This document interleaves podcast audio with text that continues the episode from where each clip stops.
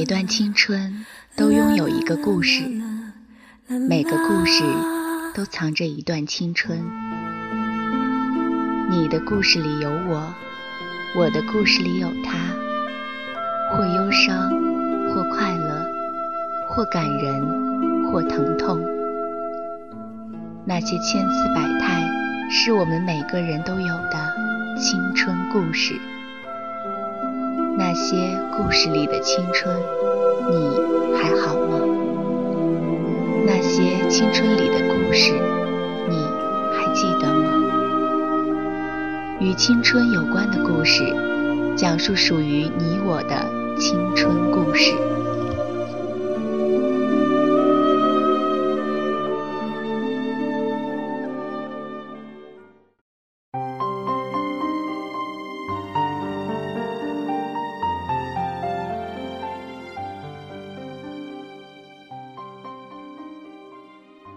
好，欢迎收听青苹果音乐台，这里是与青春有关的故事，我是遇见。今天要跟您分享的故事来自作家 Kiki 拉雅，故事的名字叫做《忘不掉的人就应该去找他》，一起来听听这个故事吧。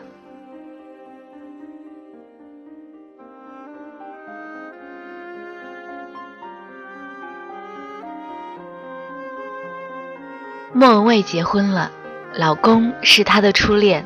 莫文蔚在微博上发了两张相隔二十七年的两人的合照，评论里看到这样一句话：莫文蔚与十七岁的初恋分开二十七年后，各自经历风风雨雨、兜兜转转后，又走到一起，来到同一个地方留影。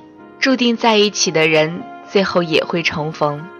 人生最美好的爱情莫过于此吧，不禁有些潸然。想起我和苏南，也是这般。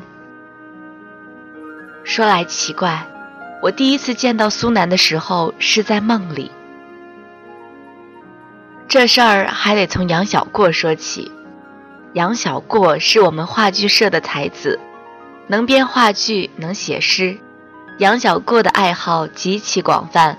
唯独不爱好爱情，这个从不相信爱情的杨小过，有一天落寞又忧伤的跑来跟我聊天，说他在北大的操场上和一个失意的哥们儿喝酒，这哥们儿有一个暧昧了一年的女孩，在他觉得胜筹把握去表白的时候，居然被拒绝了。而杨小过嘴上说的那个哥们儿就是苏南，苏南把自己灌醉在了操场上。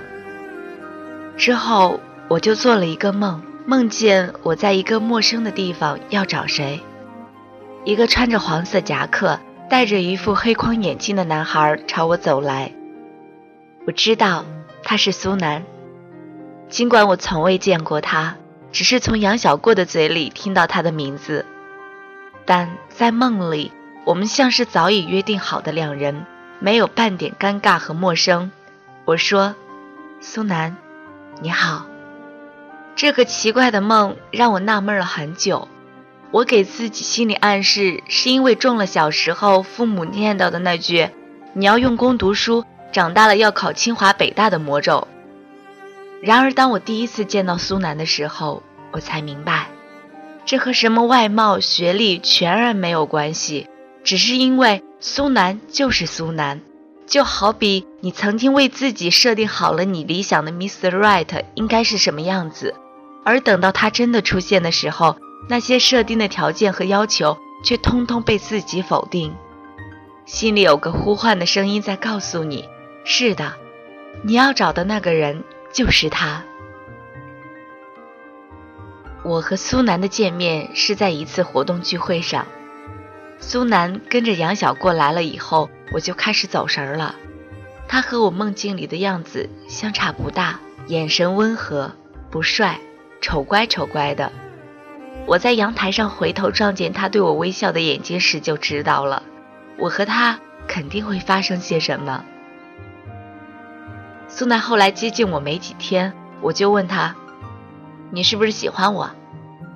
他被我这一问傻了眼。愣了半天，点了点头，说：“那你愿意跟我在一起吗？”于是，我就这样和苏南在一起了。我是那种喜欢你你不用追，不喜欢你你追也没有用的人。所以，其实当我问苏南，你是不是喜欢我的时候，言外之意是，我喜欢你啊，笨蛋。二零零八年五月十二号，汶川大地震发生了，那个摧毁无数生灵的十四时二十八分零四秒，地动山摇的时候，我正在四川的一个小镇的小学给孩子们上课。那是学校社团组织的为期一周的支教活动。我所在的地方离震源还是有点距离的，但也明显感受到强烈的震感。讲桌上的粉笔盒和书被晃到地上，门窗发出仿佛随时会裂开的声响，孩子们都惊慌失措地往外跑，所有的学生、老师都集合在了操场上，大家闹哄哄一片，都在讨论着发生了什么。其中一个有经验的老师说：“应该是地震了。”好在学校的教室里是那种堆砌的平房。只有一间教室的一侧墙体有坍塌的迹象。过了一会儿，学校广播里通知说是汶川大地震了，让师生们全部转移到镇上大坝子去。彼时坝子上已经挤满了人，人们都在七嘴八舌的议论纷纷。我从兜里掏出手机，没有一格信号。有人开始焦急地往外打电话。信号却始终中断，拨不出去。一直到傍晚时分，我才接到第一通电话。整个下午，苏南发疯一样的找我，恨不能从北京飞到我的身边来。而事实上，他也的确这么做了。三天后，苏南从北京飞到成都，再从成都坐汽车到小镇所在的县城里。我看到的苏南是坐着县里送救济用品的车过来的。其实我所在的小镇也并非重灾区，几乎没有什么人员伤亡。但是为了安全起见，大家还是陆陆续续地搬到了平房外面。整个看上去真的很像是一片排列有序的难民营。就是这片难民营里，我见到了苏南。他叫我的时候，我正在打水。起身回头看见他，我惊呆了。水桶砰一声落在地上，溅起一地的水花，打湿了我和他的裤脚。我一声尖叫，刚出口就被我双手捂住，生怕吸引过来别人的目光。我压低嗓音问了一句：“你怎么来了？”他一下子把我揽进怀里。我怕失去你。那一年的除夕。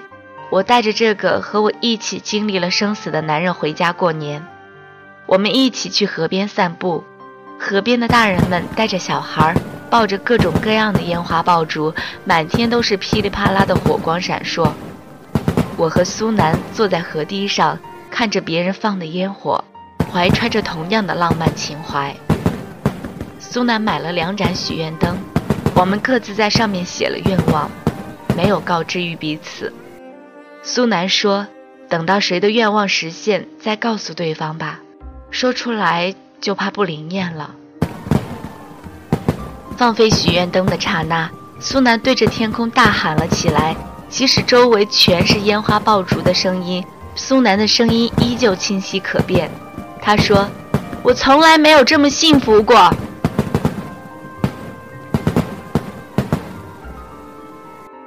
大学毕业。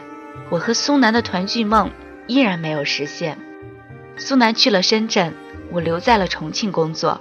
我独自住在一间三十平米的配有电梯的公寓单间里。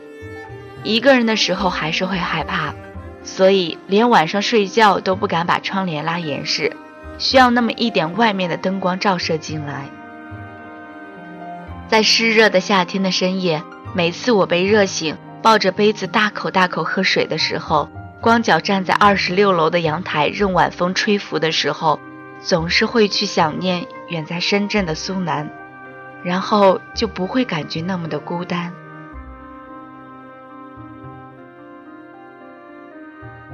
国庆节，我飞去深圳见苏南，他住在公司安排的员工宿舍里，昏暗的走廊尽头放着四个上下铺床位的房间。房间乱七八糟地堆积着各种东西，残留着汗味的衣服在南方潮湿的气候里显得更加难闻。我看着眼前的一切，眼泪就涌了出来。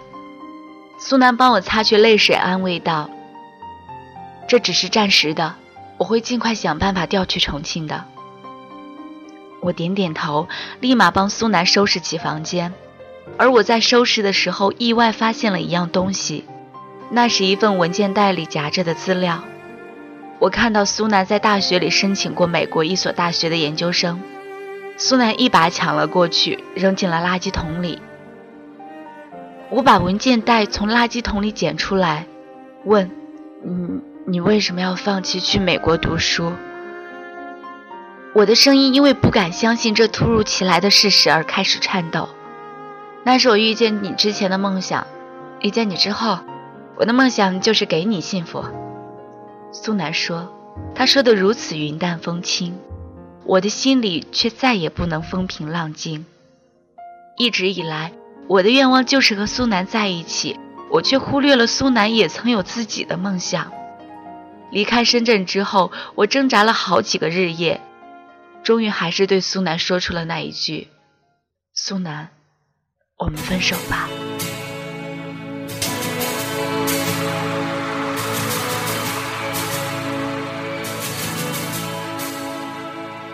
二零一二年四月二十一号，成都体育中心，我和苏南坐在外围的看台上，周围的人举着荧光棒在欢呼，有节奏的唱着。那一年，我们望着星空，有那么多灿烂的梦，以为快乐会永久，像不变星空陪着我。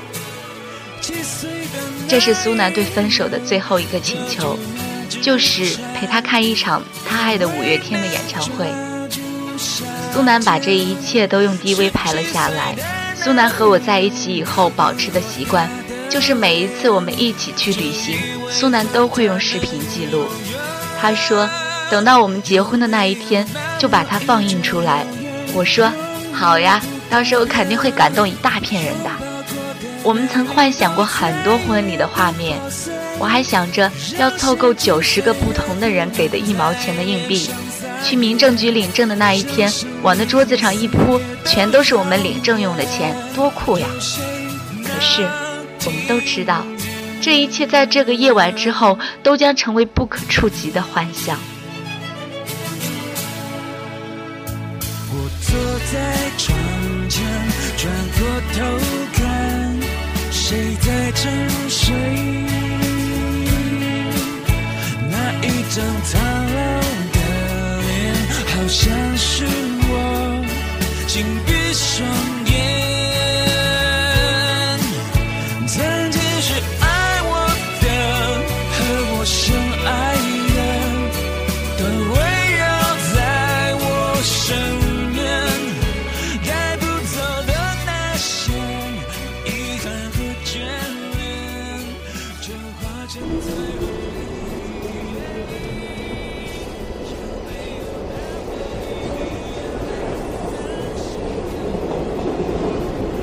成都返回重庆的火车本来只需要两个小时，但那一夜我们像经历了一生那般漫长。我和苏南站在车厢过道处的窄小空间里，两两对望，外面是呼啸而过的风声，路边的城市还亮着零星的灯光。站在我对面的苏南，再也没有刚大学毕业时的意气风发。那深沉的脸上是不属于他这个年龄的忧伤。苏南，轻声唤他，迎上来的是他发红的双眼，惨白的灯光在摇摆不定的车厢里，让人有一种飘摇无根的迷茫。苏南，要是这辆列车就在今夜出了事故，我们会怎么样呢？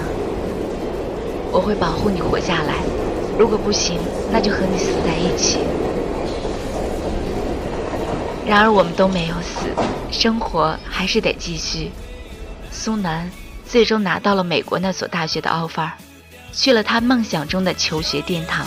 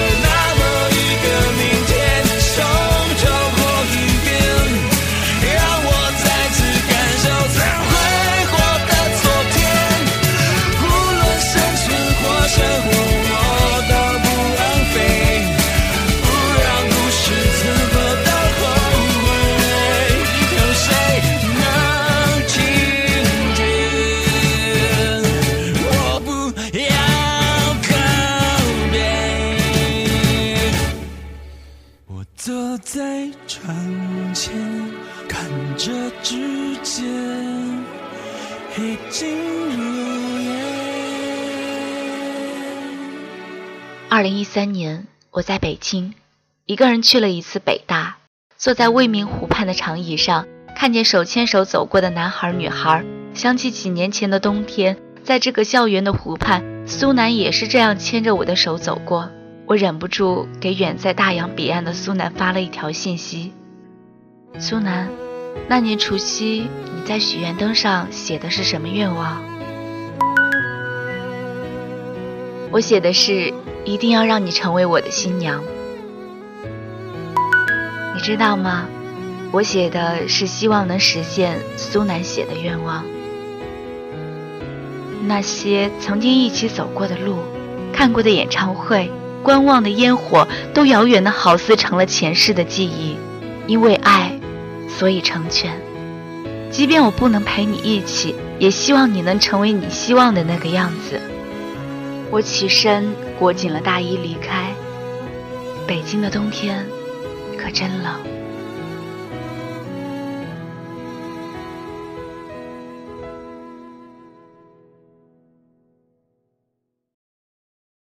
如果故事就到这里结束了，该有多可悲啊！连我自己也以为我们的故事是不是就此落幕？幸好还有时间这个东西，给我们机会去修订一些错过。还好有缘分这种注定，注定在一起的人，即便绕了一个大圈，也终究会相遇。和苏南分开的三年里，我也有谈过新的恋情，抱着以结婚为目的的态度。至于爱情这种东西，对我来说，好像已经成为了一件久远的事情。那种怦然心动的感觉，都只是冰封在心底的一个历史。第二年，家里人开始给我介绍各种相亲对象，我都以各种理由拒绝了。拒绝不了的，就给个面子去见一见。陌生的男人坐在我的对面。我试图在他的谈吐、行为之间找寻和苏南相似的一些东西，没有，啊，那就客套的说一声再联系。然后一个人走在热闹的街头，隐约中看见他就在街对面，恍惚又不可见。我知道，我还是忘不了苏南，在每一个无助的夜里、孤单的夜里，我都会想到他，想着我正在思念的他。是不是同样也在想着我呢？然后默默地抹眼泪。和苏南分开的每一天，都像是在数着日子过。我也不知道我到底在等什么，可能在等一个答案，或许还会等到他重回我身边，或许会等到他已经另有家人作伴。只有这样，我们才能算是真正走向了结局。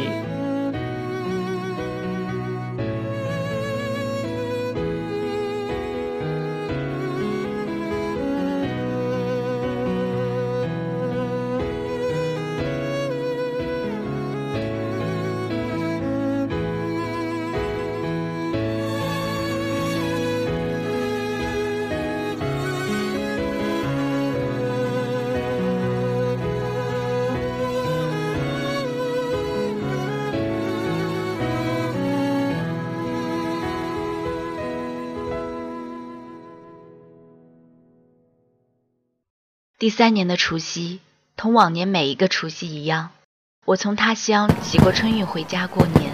大年三十的晚上，家家户户都播放着春节联欢晚会。我爸妈在隔壁打麻将，我和我妹对着电视吃东西。快接近零点的时候，外面噼里啪啦的鞭炮声开始陆续响起来。我就是在这样闹哄哄、乱糟糟的场景中，接到了那个改变我一生情感走向的电话。电话是苏南打来的，你下楼来。他说，这简直是他一贯的风格，可还是让我大吃了一惊。你在楼下，你回来了。三年了，每一年春节我都有刻意的从别人那里打听他是否有回国，但好像他从来都没有回来过。放下电话，我就抱着我妹狠狠咬了一口，我妹大叫一声。你疯啦！你是狗吗？疼啊！疼啊！那我不是在做梦呢。然后我披上大衣就往外跑，跑到门口又返回洗手间去照了一下镜子，看见镜子中的自己。三年过去了，还好我还没有老去。苏南就站在我家那栋楼下的路灯下面，那是他接送我的老位置。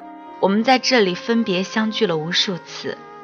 灯光打在他的脸上，他穿着一件黑色的毛呢外套，还是那么丑乖丑乖的，感觉已经麻木掉的心重新紧张到砰砰直跳。明明那么熟悉的人，却仍然有初恋一般的感觉。走吧，带你放烟火去。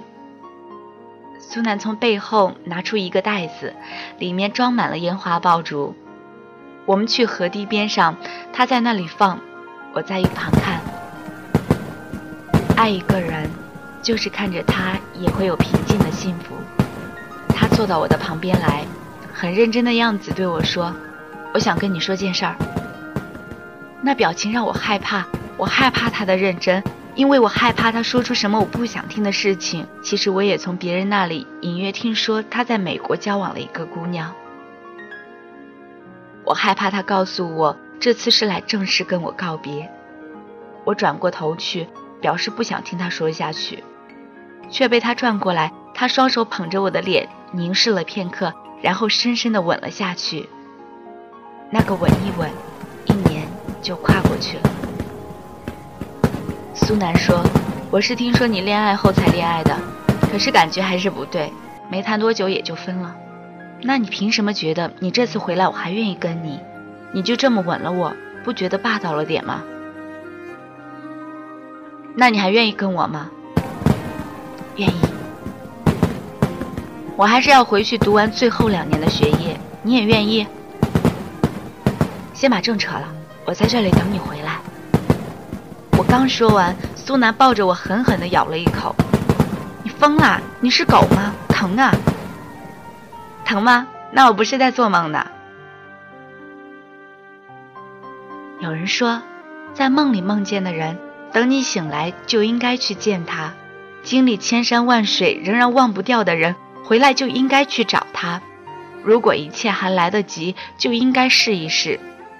爱情啊，难免会走一些弯路。才能找到抵达幸福正确的途径。不过，还好呀，你还在，还好呀，我没有将就。我要感谢苏南比我更勇敢。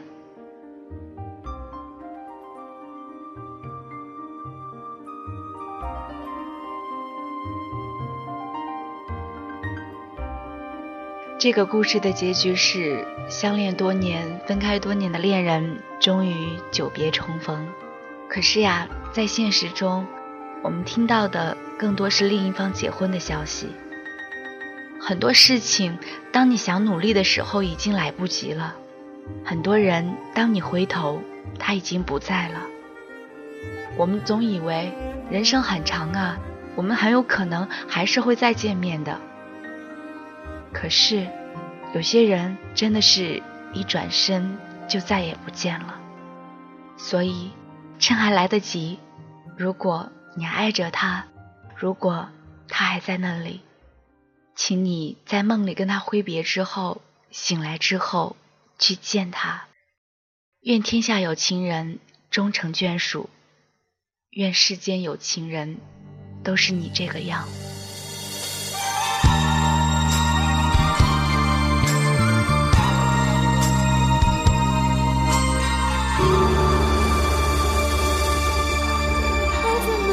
怎么错？怎么看么难，怎么叫人死生相随，爱是一种不能说只能尝的滋味，试过以后不醉不归。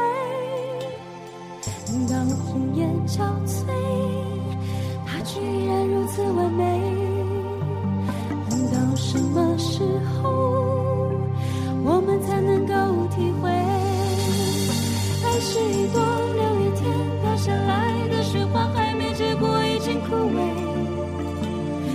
是一滴擦不干、烧不完的眼泪，还没凝固已经成灰。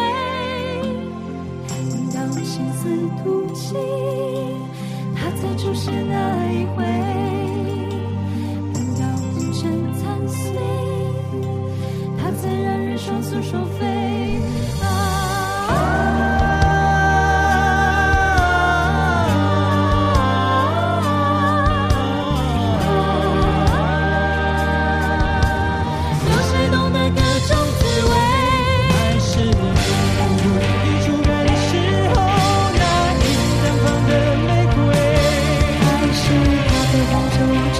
春